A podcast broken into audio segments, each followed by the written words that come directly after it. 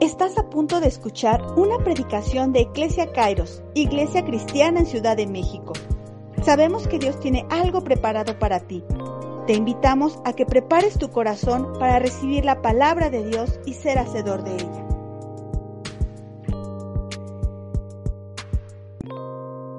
Bienvenidos a todos los que se están conectando, a todos los que son de casa y también a, los nuevos, bienvenidos. Gracias a Dios por su vida.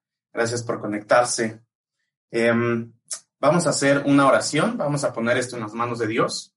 Perdón si de repente volteo mucho hacia algún lado, me distraigo un poco, pero aquí estoy. Vamos a orar y vamos a poner este culto en las manos de Dios. Dios, te bendecimos porque tú eres bueno. Como decía este canto, toda la gloria a ti. Nos rendimos a ti. Te damos gracias porque tú has sido bueno y porque tu misericordia es hasta el día de hoy con nosotros. Prepara nuestros corazones para recibir esta palabra. Prepara nuestro entendimiento también, Señor, y que podamos ser hacedores de ella. mi amor, gracias. De una manera diferente, Dios. Nos hagamos igual que como nos estamos conectando. Bendecimos la vida de cada uno de mis hermanos y te damos gracias en el nombre de Jesús. Amén. Y el día de hoy eh, vamos a hablar, o el tema que yo les quiero hablar, eh, lo titulé ¿Qué quieres que te haga? Y me gustó, es una historia que estaba leyendo, en realidad tenía pensado hablar de otra cosa, em, pero leyendo algunos pasajes de la Biblia encontré esta pregunta que decía, ¿qué quieres que te haga? Voy a hablar de un acontecimiento, antes de darles la cita, voy a hablar de un acontecimiento que sucedió en Jericó y hay muchas historias que suceden en Jericó. Quizás em, la más conocida es cuando se caen eh, los muros, las murallas de Jericó, y es la que todos conocemos y la primera que nos llega a la mente, pero hay más historias que suceden en Jericó. Esta quizás no es muy conocida y por eso te quiero dar un poco de contexto de esta ciudad. Em, Jericó es catalogada, yo no sabía esto, pero Jericó es la, ciudad catalogada como más antigua del mundo. Jericó tiene más o menos 10.000 años. A mí me impresionó eso porque es muchísimo tiempo. Se fundó en el año 9600 antes de Cristo. Desde ahí ya tienen registro de Jericó. Y más o menos, para que nos demos una idea, porque 10.000 años es mucho tiempo, pero para darnos una idea, yo utilicé aquí algunos datos de la Ciudad de México. Por ejemplo, en 1325, después de Cristo, se funda Tenochtitlán en México. 1325. Eso quiere decir que eso sucedió hace 696 años. Entonces, quiero que comparemos un poquito hace 696 años. Bueno, Jericó todavía tenía muchísimos años antes, muchos años antes. Y bueno, la Ciudad de México como tal se establece en 1535, eso quiere decir hace 486 años. Es decir, aquí donde tú y yo estamos viviendo, en la Ciudad de México, o que todos conocemos la Ciudad de México, tiene, por poner un promedio global, 500 años de existencia. Bueno, pues Jericó tiene nada más 10.000 años. Es muchísimo tiempo más.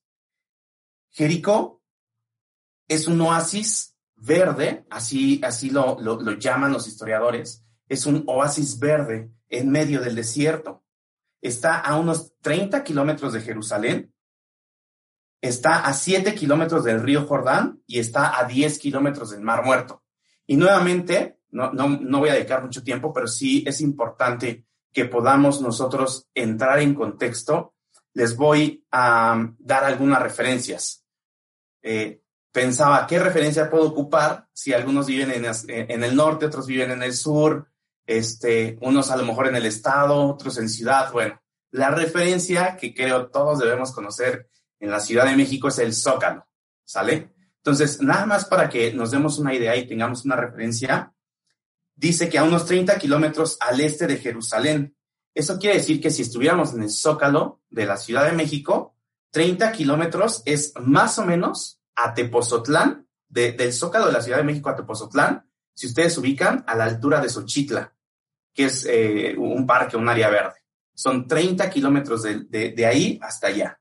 Ahora dice, a 7 kilómetros estaba Jericó em, del río Jordán.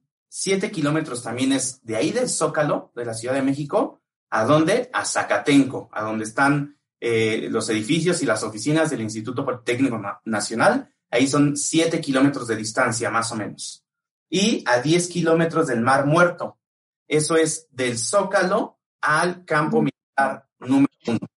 Más o menos, si ustedes ubican, se ubican ahí, pueden entender. Quizás dices, ah, bueno, está muy fácil llegar eh, del Zócalo a Zacatenco, del Zócalo a Xochitl, si es un poco retirado, porque hoy tenemos autos. Quizás pensamos en el tráfico, en los autos, pero en esos tiempos de donde yo te voy a hablar, de Jericó, no había autos. Entonces, la mayor parte de los trayectos se hacía, se hacía o caminando o eh, pues encima de, un animal. Entonces, otro dato interesante de Jericó es que em, había dos Jericos, Jericó de Cananea y Jericó Herodiana. Y para pronto, para no entrar en, hoy ya este hermano está dando mucho, no, no, para pronto es la antigua Jericó y la nueva Jericó. Eso es lo que podemos resumir.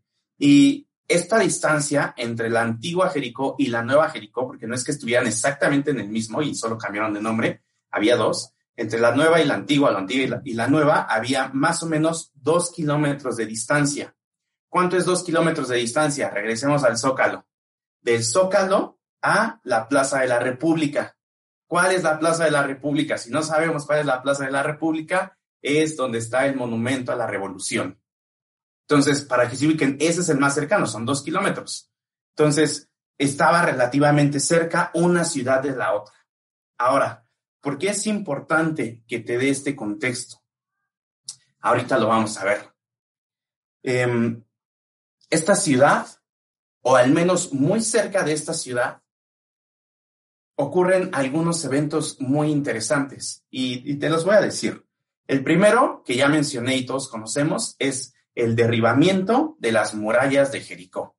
Cuando Josué va y dan vueltas y tocan y gritan y entonces Dios hace que se caigan las murallas. Ese todos lo conocemos y cuando hablamos de Jericó es el primero que nos llega. Pero también ahí o por ahí de Jericó se tiene registro de la ascensión de Elías en el carro de fuego. También ahí, e incluso eh, me puse a ver algunos videos en YouTube, está lo que llaman el monte de la tentación, que es donde Jesús es tentado, ahí en Jericó. La visita de Jesús a Saqueo y la curación de los ciegos. Y justo en este último punto, la curación de los ciegos o del ciego es donde va a empezar nuestra historia. Y vamos a ir viendo cómo se engloba todo lo que les acabo de decir, todo lo que ya vimos de Jericó la situación, el momento que estaba viviendo eh, históricamente, el contexto, y por qué se titula este, e, esta palabra, ¿qué quieres que te haga? Vamos todos a Marcos, acompáñenme a Marcos, por favor. Ahí en Marcos 10, voy a dar unos, unos minutitos para que todos se encuentren Marcos. Marcos 10. Y vamos a leer del, vamos a empezar en el 46. Marcos 10, 46. ¿Sale? Voy a dar unos segunditos más. Marcos 10, 46. Mateo, Marcos, es el segundo libro. Estamos, del Nuevo Testamento. Y voy a empezar a leer. Y dice, y ustedes síganlo con su vista, voy a leer del 46 al 52. Entonces vinieron a Jericó, y al salir de Jericó, él y sus discípulos, y una gran multitud, Bartimeo, el ciego, hijo de Timeo, estaba sentado junto al camino mendigando. Y oyendo que era Jesús Nazareno, comenzó a dar voces y decir, Jesús, hijo de David, ten misericordia de mí. Y muchos le reprendían para que callase, pero él clamaba mucho más, Hijo de David, ten misericordia de mí. Entonces Jesús, deteniéndose, mandó llamarle, y llamaron al ciego diciéndole, Ten confianza, levántate, te llama. Él entonces, arrojando su capa, se levantó y vino a Jesús. Respondiendo Jesús le dijo, ¿qué quieres que te haga? Y el ciego dijo, Maestro, que recobre la vista. Y Jesús le dijo, Vete, tu fe te ha salvado. Y enseguida recobró la vista y seguía a Jesús en el camino. Vamos a hablar de un ciego, un ciego que se llama Bartimeo. No sé si tú ya conoces la historia. Si no la conoces, bueno, ahorita te la voy a contar. Y si me lo permiten, vamos a echar a volar un poco la imaginación. Em, el relato bíblico lo vamos a encontrar en tres evangelios, en Mateo, en Marcos y en Lucas. En Juan no está, así es que no pierdas el tiempo, ahí no lo vas a encontrar, ¿sale? Y, es una forma eh, sinóptica, es decir, presenta un poco, cada uno eh, eh, presenta un poco de la historia, aunque sí tienen algunas diferencias, ¿sale? Lo presenta de una manera sencilla, si ya se dieron cuenta, no son muchos versículos, es una historia muy corta y cada uno presenta algo diferente, todos tienen algo en común, pero cada uno tiene un, punto diferente, lo, dan de una manera clara y sencilla. Em, ¿Cuáles son algunos detalles diferentes? Yo los invito a que vayan a leer esta historia en Mateo, Marcos, bueno, en Marcos ya la leímos, y en Lucas. Pero les voy a ahorrar un poquito la tarea, porque a mí no me gusta que nos dejen tareas. Les voy a ahorrar un poquito la tarea y les voy a decir cuáles son las diferencias. En Mateo menciona a dos hombres ciegos. Marcos y Juan solamente mencionan a uno. Lucas dice que el ciego preguntó qué estaba pasando, mientras que Mateo y Marcos dicen que él oyó lo que pasaba. Entonces, eh, en uno pregunta y en el otro él escucha. Y luego dice, Mateo y Marcos coloca el suceso de Jesús cuando sale de Jericó, mientras que Lucas pone este suceso cuando viene entrando, cuando se acerca a esta ciudad. Y esto puede ser, ¿por qué? Por la antigua y la nueva Jericó. La basura. Por la antigua y la nueva Jericó, lo que yo les platicaba. Y por eso era importante saber por qué algunos lo ponen al inicio y otros lo ponen al final. Bueno, porque había dos Jericós quizás iba saliendo de una, iba entrando, oye, pero es que ¿por qué? Eh, no sé, por ejemplo, Mateo dice que eran dos personas. Porque si nosotros estuviéramos en ese punto, en ese momento, viendo un mismo suceso, cada uno de nosotros podría dar un punto de vista diferente. Tal vez uno dice, oye, mira, fíjate, yo vi que se acercaron dos y el otro, no, no, no, nada más era uno. No, pero es que yo vi dos porque fíjate que los dos no podían ver y cada uno empieza a dar su punto de vista. Pero acá lo importante es esta historia que nosotros vamos a tomar. Nosotros vamos a tomar la historia de Marcos. Dice que Jesús sabe que su hora está llegando. Yo no sé si tú sabes, eh, y seguro sí, porque vienen las vacaciones, pero tú sabes que estamos por entrar estamos entrando en algo que llamamos como, eh, pues, esta parte de, de la Pascua, ¿no? De Semana Santa. Entonces, eh, si sabemos un poco hoy lo que se festeja, lo que se conmemora o lo, que sucede es el Domingo de Ramos, pero yo no te voy a hablar del Domingo de Ramos. Yo te voy a hablar de esta historia que exactamente se sitúa cuando Jesús acaba de mencionar que va a morir, cuando él acaba de apartarse un tiempo con sus discípulos y les dice, ¿saben qué? les voy a anunciar mi muerte. La palabra dice que ellos no entendieron en ese momento, pero Jesús, unos versículos antes, en, los tres eh, libros, Mateo, Marcos y Lucas, eh, acaba de decir, oigan, lo que va a suceder es que me voy a morir. Y después viene esta historia. ¿Y sabes qué pasa después de esta historia? viene la entrada triunfal de Jesús a Jerusalén. Entonces, esta, esta historia del ciego está exactamente en medio de ese momento. Lo voy a poner así, está al comienzo del final. ¿Por qué al comienzo del final? Porque es cuando Cristo después va a entrar a Jerusalén y entonces es el domingo de Ramos y todos lo reciben y, ahí están eh, gritándole a Jesús. Esto sucede antes. Pasajes atrás de nuestra historia podemos también leer y entender que había una gran multitud que seguía a Jesús. Jesús había dado muchas enseñanzas de diferentes temas. Jesús había hablado, Jesús había reprendido, Jesús había sanado, había hecho milagros.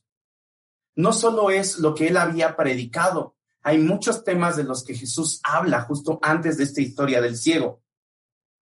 Pero no solo se trata de lo que habló, se trata de lo que Jesús ha hecho. Ha hecho sanidades, ha hecho milagros, ha echado demonios fuera, recibió y bendijo a los niños. Para este momento, Dios, o Jesús, perdón, Jesús ha roto cualquier estándar. Para este momento, lo que quizás en, el año, eh, eh, en los noventas o en el 2000 conocíamos como un showman. Jesús era un showman. Era un hombre que hacía cosas fuera de lo común, alguien que te impactaba. Ahora, para que lo entendamos en nuestros tiempos, Jesús era un influencer. Jesús no era solamente, ah, pues ya vino y ya predicó y, ah, sí, qué padre. Si a todos los jóvenes vienen y solamente les predican, ah, pues sí, toma su like, buen hombre y váyase. No, Jesús era un influencer. Jesús iba más allá. Jesús había hecho cosas sobrenaturales. Y entonces él anuncia su muerte y sucede esta situación cuando él va eh, o, está en, Jericó. Muchos eh, conocedores o muchos estudiosos indican que este fue el último milagro de Jesús antes de su crucifixión. Otros dicen que no fue este. Otros dicen que fue, em, pues cuando eh, van, van, eh, van por Jesús y, cortan una oreja a un soldado y él lo sana. Pero al menos es el último milagro que aparece en Marcos. Ese es el último milagro que aparece en Marcos. Y vamos a leer el, el versículo 47. Dice, 46, perdón, 46. Dice, entonces vinieron a Jericó y al salir de Jericó, él, ¿quién? Jesús, y sus discípulos y una gran multitud, Bartimeo el ciego, hijo de Timeo, estaba sentado junto al camino mendigando. Solo en estos pasajes tenemos el nombre del ciego, Bartimeo. Y esto puede pasar desapercibido, sí, tal vez, pero también nos habla de que hubo alguien, había alguien que lo conocía. Hubo alguien que sí registró, ah, yo sé quién es ese ciego, yo lo he visto, yo le he dado dinero, yo, yo lo he ayudado, yo no lo he ayudado, pero yo sí sé quién es, yo sé su historia. Él es Bartimeo y no solamente dicen es Bartimeo, sino dicen es hijo de Timeo está identificado. Es un ciego que está identificado. Quizás para él era un día normal, no tenía mucho que hacer, era ciego. Y como cualquier otro día normal, iba y se sentaba junto al camino. ¿Qué podía hacer? Lo mismo que había hecho quizás hace muchos años. Sentarse y esperar que alguien le arrojara algo. Dice ahora sí el 47 y oyendo que era Jesús Nazareno, comenzó a dar voces y a decir, Jesús, hijo de David, ten misericordia de mí. Bartimeo sabía quién era Jesús y tenía fe en Jesús. Yo te preguntaría, hermano, ¿de dónde obtuvo esta fe? cómo Bartimeo tiene fe y cómo Bartimeo conoce a Jesús si era un ciego que se sentaba en el camino a pedir limosna. Estamos seguros de algo. Bartimeo no creyó en Jesús y no creyó que Jesús era el Mesías por lo que hubiera visto, porque era ciego, Bartimeo no creía en Jesús por lo que había visto, porque no podía ver. Esto es interesante.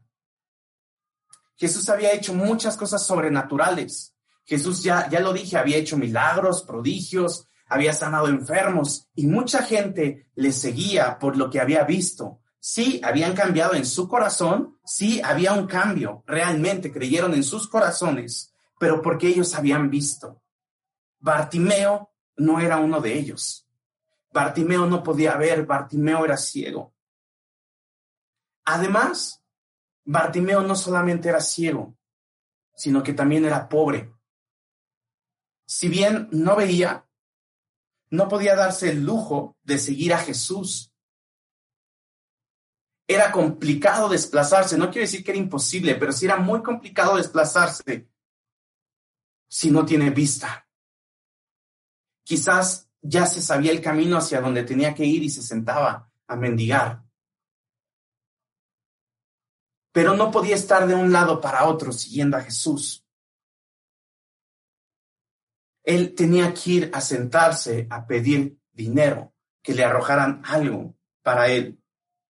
Entonces, contemplando esos dos puntos anteriores, que Jesús, que, que Jesús, que Jesús estaba ahí, pero que Bartimeo era ciego y que Bartimeo era pobre, ¿cómo obtuvo su fe?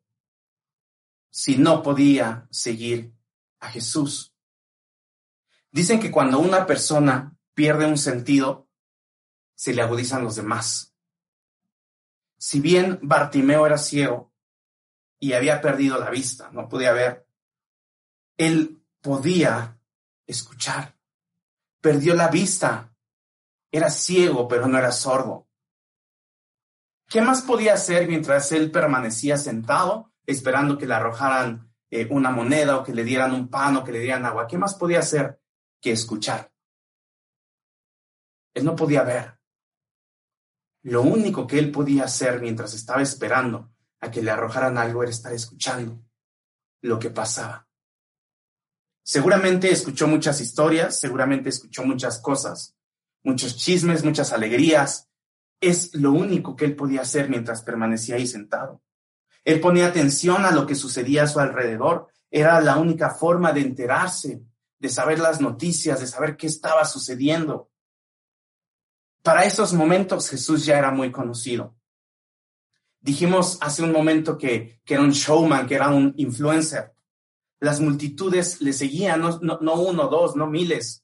Las multitudes le seguían. Y se hablaba de él por todos lados. Hoy es muy fácil, quizás, no lo quiero poner muy fácil porque debe tener su complicación, pero ser un, influencer con redes sociales en donde escribes algo y del otro lado del mundo en segundos se enteran, puede ser mucho más fácil. En estos momentos no. En estos momentos era más complicado, pero se hablaba de Jesús, de lo que había hecho, de lo que platicaba, de lo que hablaba. Y Bartimeo no solo escuchaba, sino que podía preguntar ¿Qué es lo que dice el pasaje paralelo? Un pasaje paralelo ahí en Lucas 18, en los versículos 36 y 38, yo se los voy a leer. Dice que preguntó qué es lo que pasaba y al oír a la multitud que pasaba, preguntó qué era aquello y le dijeron que pasaba Jesús Nazareno. Entonces dio voces diciendo, Jesús, hijo de David, ten misericordia de mí. Ese es el pasaje paralelo en Lucas. Entonces él podía preguntar si, si bien escuchaba qué es lo que estaba sucediendo, él decía, ¿qué está pasando? Y se iba enterando. Lo que voy a decir a continuación, antes de que digan, no, está diciendo cosas que no vienen en la Biblia, ya no lo inviten a compartir, este, denle más también la clase. O sea, quiero ser aquí bien, bien, bien, bien insistente. Lo que voy a mencionar no viene en la palabra. Pero si me lo permiten, quiero que echemos a volar un poco en la imaginación. Si bien no sabemos cuánto tiempo llevaba ciego, la palabra no dice que cuánto tiempo llevaba siendo ciego, pensemos que llevaba con esta ceguera unos 15 años. No sabemos tampoco su edad, pero pensamos que llevaba 15 años siendo ciego. Él no puede ver y él no tiene dinero. Se la pasa sentado todo el día pidiendo limosna. Seguramente con el tiempo fue buscando un lugar en donde escuchara que pasaba mucha gente, en donde escuchara el ruido de la gente y dijera, ah, ok, aquí se escucha el pasar, aquí se escucha que la gente va y viene, aquí me voy a sentar. Porque, pues claro, sería difícil quedarte en un lugar donde sabes que solamente pasa una o dos personas. No vas a recibir nada. Ha escuchado historias, noticias y chismes de las personas que van pasando. Ahora imaginemos esto. Doce meses atrás, comenzó a escuchar rumores de alguien que hacía cosas sobrenaturales. Nueve meses y dejaba de ser un rumor. Había un nazareno al que la naturaleza le obedecía. Jarras de agua natural las convertía en vino reprendía la tormenta y las aguas se tranquilizaban. Siete meses y escuchó que sacaba de, no, de demonios y que curaba a leprosos. Pero venía lo importante, imagínense ese contexto.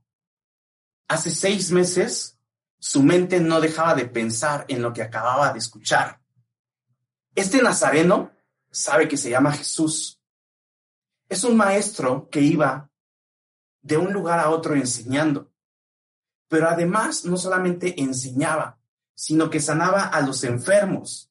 Y dentro de esos enfermos que había sanado, había mudos, había cojos y había ciegos, y ciegos de nacimiento. Pero eso no era todo. Ese hombre, Jesús de Nazaret, había resucitado a personas de la muerte. ¿Por qué te digo todo esto? Imagínate todo eso. Hace 12 meses empiezas a escuchar algo y te vas enterando cada mes de algo nuevo y deja de ser un rumor. Hasta el punto en donde dices, alguien que estaba como yo, alguien que no podía ver, fue sanado.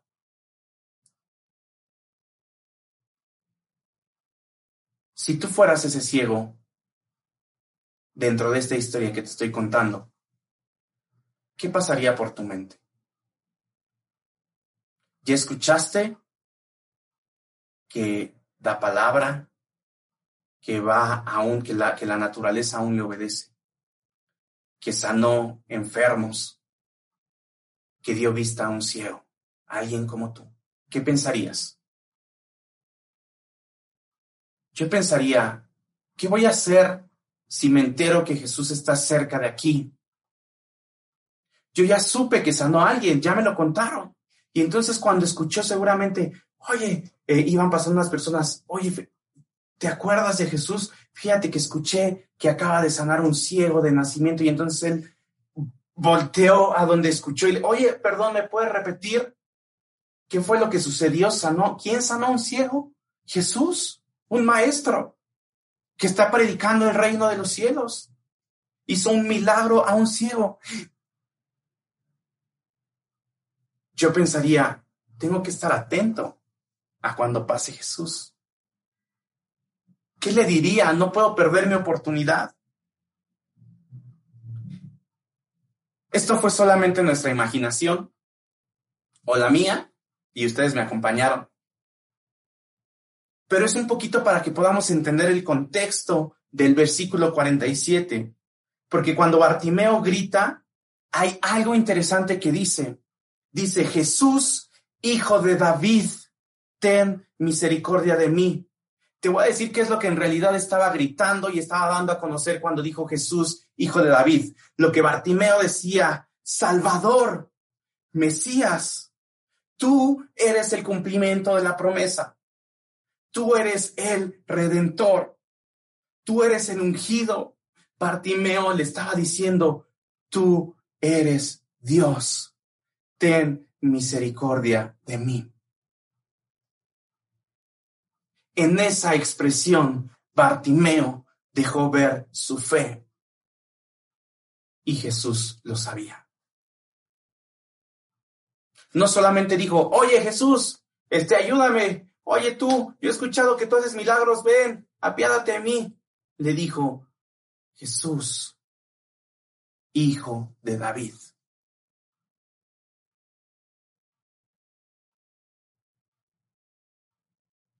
¿Recuerdan lo que dice Juan 20:29? Dice, bienaventurados los que no vieron y creyeron. Pues esa palabra también aplica aquí, porque no vio, pero creyó.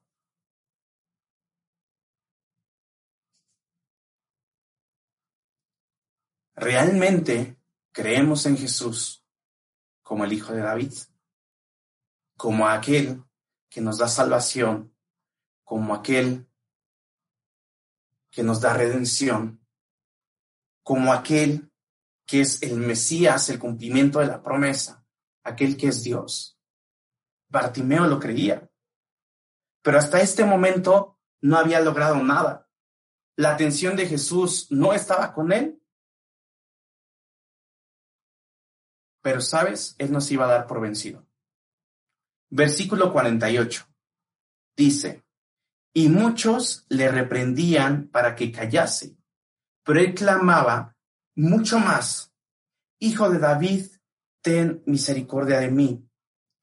¿Querías un ejemplo de perseverancia? Aquí tienes un ejemplo de perseverancia. Era ahora o nunca. Era su momento, era lo que había pasado por su mente. ¿Qué voy a hacer? Si viene, no puedo perder mi oportunidad. Puedo ser sano. Yo escuché que en la sanidad puedo ser sano. Bartimeo no iba a perder su oportunidad. Imaginemos lo que le gritaban a este hombre. ¡Ey, ya cállate! ¡Ey! No sé chiflar muy duro, pero cállese.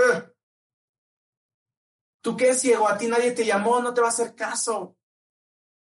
Quítate de aquí, no molestes. Y alguien quizás más manchado, ¡Ey, qué! ¿Acaso no ves? Cállate.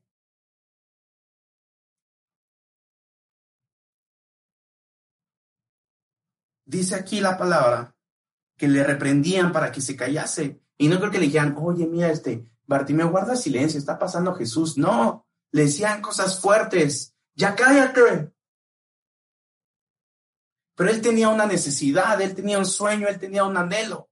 Y no iba a permitir que lo que sucedía a su alrededor, no iba a permitir que su contexto lo apagara. No se iba a rendir. La fe de Bartimeo era más grande que lo que pasaba a su alrededor y su voz también lo era. En resumen, Bartimeo no escuchó ni hizo caso de su entorno.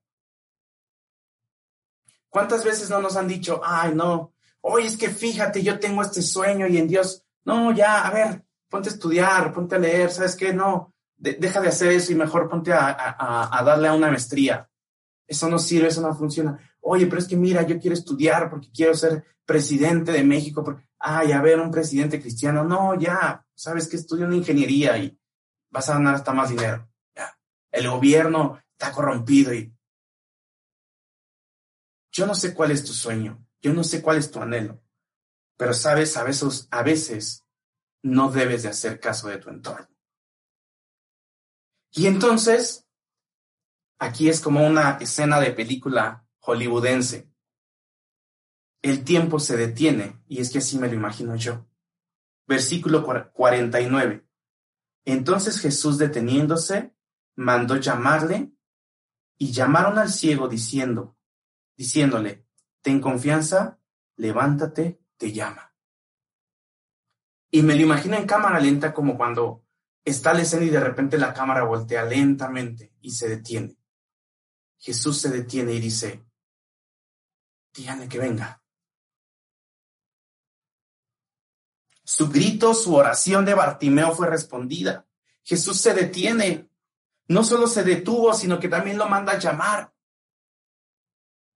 ¿No era más fácil que Jesús se acercara y dijera, ok, yo voy? A ver, estoy viendo que es ciego. Quizás lo veo a lo lejos, pero ok, voy a ir yo. no puede, va a ser complicado. No, le dice, díganle que venga, que él se mueva, que realmente su fe sea accionada. Y entonces se le acercan y con una sonrisa alguien le dice, oye, oye, y lo mueve, ¿no? Mueve la, oye, ten confianza, ten ánimo, levántate, despierta, resucita. Esa es la palabra griega, lo que te está diciendo. Levántate, despierta, resucita. ¡Hey! Jesús te llama.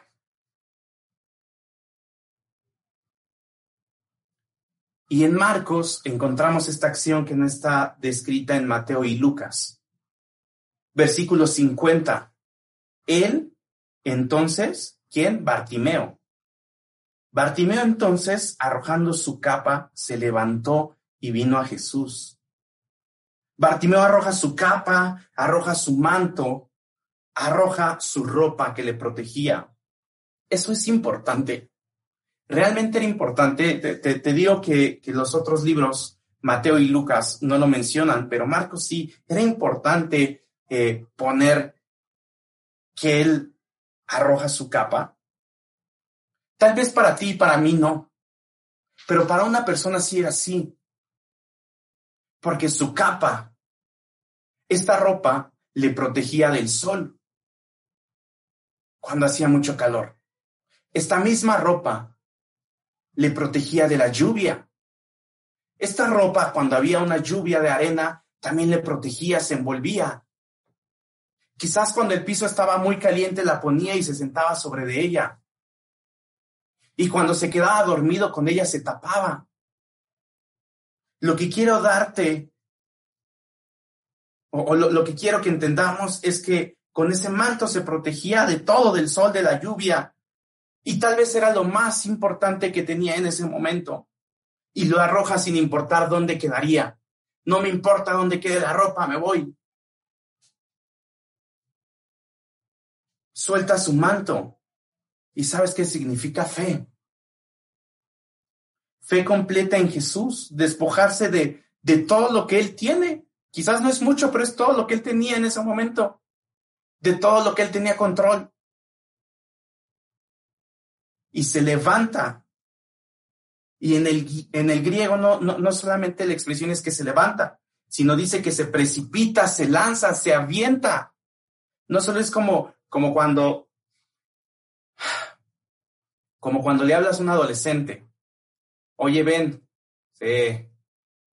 Y se queda. Oye, ¿puedes venir? Sí, ya voy.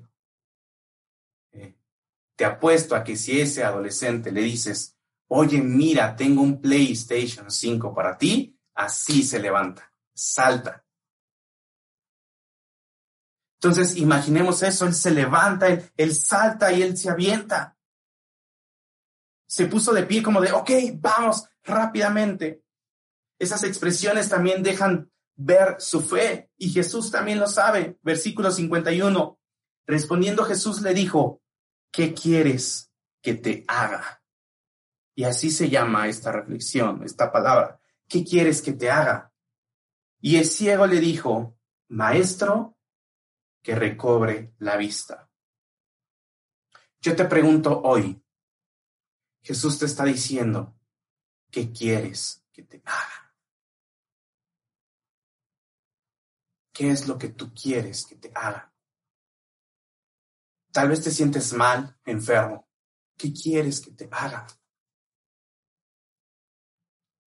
Tal vez hay algo que te está atormentando aquí adentro. ¿Qué quieres que te haga? Quizás no tienes trabajo o aunque tengas trabajo estás pasando por un momento económico difícil. Jesús te dice, ¿qué quieres que te haga? Es el momento que esperaste.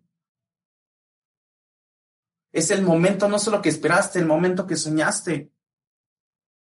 Y aquí hay algo muy interesante. Voy a empezar a cerrar con esto. No hay una plática, no hay una presentación. Ok, hola, ¿cómo te llamas? Hermano, ¿a qué vienes? ¿Por qué me gritaste, hijo de David? ¿Quién es tu papá? ¿desde cuándo estás ciego? ¿No hay una plática de presentación? Oye, ¿y tú mm, a qué te dedicas? ¿Cómo te llamas? Me dijiste que te llamas Bartimeo, ok, ¿a qué te dedicas? No hay una plática. Es simplemente cuál es tu necesidad, cuál es tu deseo, qué es lo que quieres.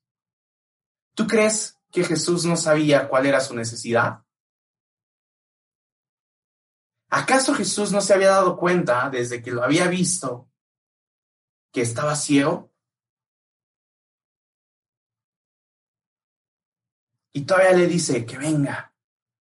Pero este ciego, sin importar la pena, sin importar la vergüenza, da su respuesta sin titubear, sin tartamudear.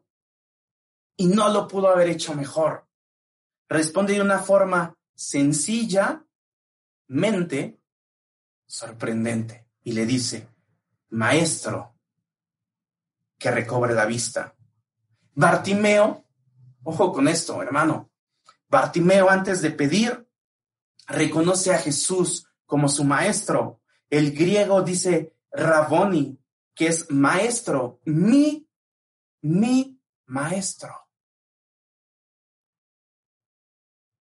le llama con un título oficial de honor. Antes de decirle, yo quiero esto, ¿qué quieres que te haga? Quiero que recobre la vista. No, mi maestro le da un título oficial de honor. Te voy a preguntar, ¿cómo nos acercamos a Dios cuando tenemos una necesidad? ¿Cómo nos acercamos a Él? Me llama, la atención que dice que recobre la vista. En el original es que vea otra vez. Con esto podemos deducir que no era un ciego de nacimiento, que hubo un momento donde él sí veía. Y de pronto, ¿cómo? ¿Por qué? No lo sabemos. Se queda ciego. Dice, quiero volver a ver. Versículo 52 y último. Y Jesús le dijo, vete, tu fe te ha salvado. Y enseguida recobró la vista y seguía a Jesús en el camino. Tu fe te ha salvado, tu fe te ha sanado, tu fe te ha librado. En este momento vuelves a ver. ¿Se fijan que Jesús no cuestionó la solicitud? Eh, oye, ¿por qué, ¿y por qué quieres ser sanado y no prefieres que te dé dinero? Porque también era pobre. Por lo que hemos visto, Bartimeo sabía que Jesús era el Mesías, el Redentor, el ungido, el Salvador, mucho antes de que Jesús pasara por ahí.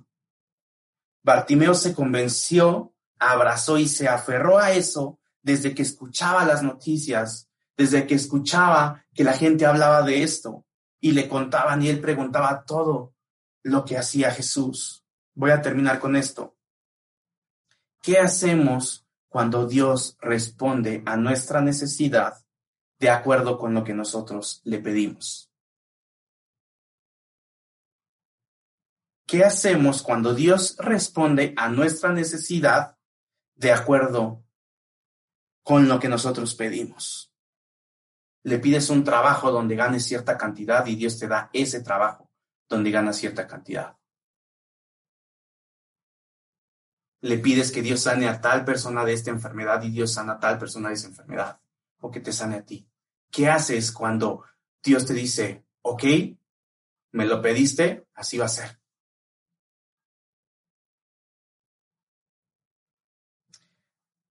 Bartimeo pudo haberse ido a casa a informarle a sus familiares y haberles dicho, miren, ¿se acuerdan que yo era ciego? Pues el Jesús del que todo el mundo habla, él pasó y entonces yo le grité, hijo de David, ten misericordia, y vino y, me preguntó qué quería y yo me puse nervioso, pero sin titubear, él podía haberse ido a casa a platicar la historia. Pero dice que recobró la vista y seguía a Jesús en el camino. Hubo tres preguntas que te hice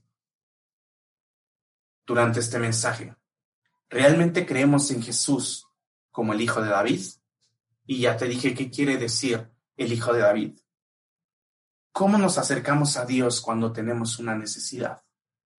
Y tres, ¿qué hacemos cuando Dios responde a nuestra necesidad de acuerdo a lo que nosotros le pedimos? Como lo dije, esta historia bíblica que ya leímos aconteció antes, justo antes de la entrada triunfal de Jesús a Jerusalén, que es la que hoy se conmemora. Yo te diría, hermano, preparemos nuestro corazón para lo que Dios nos quiere dar esta semana. Llévate en tu corazón esta palabra. Medítala, vuélvela a leer y pídele a Dios que siga hablando a tu vida como lo ha hecho conmigo. Vamos a orar. Dios, gracias por tu palabra. Gracias por lo que tú nos das, Señor. Gracias también por la vida de Bartimeo, que quizás no viene descrito como un hombre grande de fe, tal vez no viene como un apóstol, tal vez solamente aparecen estos pasajes que parecen insignificantes, Dios. Pero gracias porque su vida hasta el día de hoy nos impresiona y nos hablas a través de ella. Te pedimos, Señor, que tú abras nuestros ojos y abras nuestro entendimiento, que podamos realmente llamarte Hijo de David, que nos acerquemos sabiendo que tú nos has perdonado, que tú nos has amado, que tú nos has redimido, que hemos hallado gracia delante de ti. Y que cuando tú nos preguntes, ¿qué quieres que te haga? Podamos abrir nuestro corazón, aunque tú ya lo sepas, abramos nuestro corazón y te lo digamos. Pero siempre poniéndote en el lugar que tú te mereces, Maestro, mi Dios, mi Salvador, tengo esta necesidad. Te bendecimos y bendecimos a cada uno de mis hermanos. En el nombre de Jesús. Amén.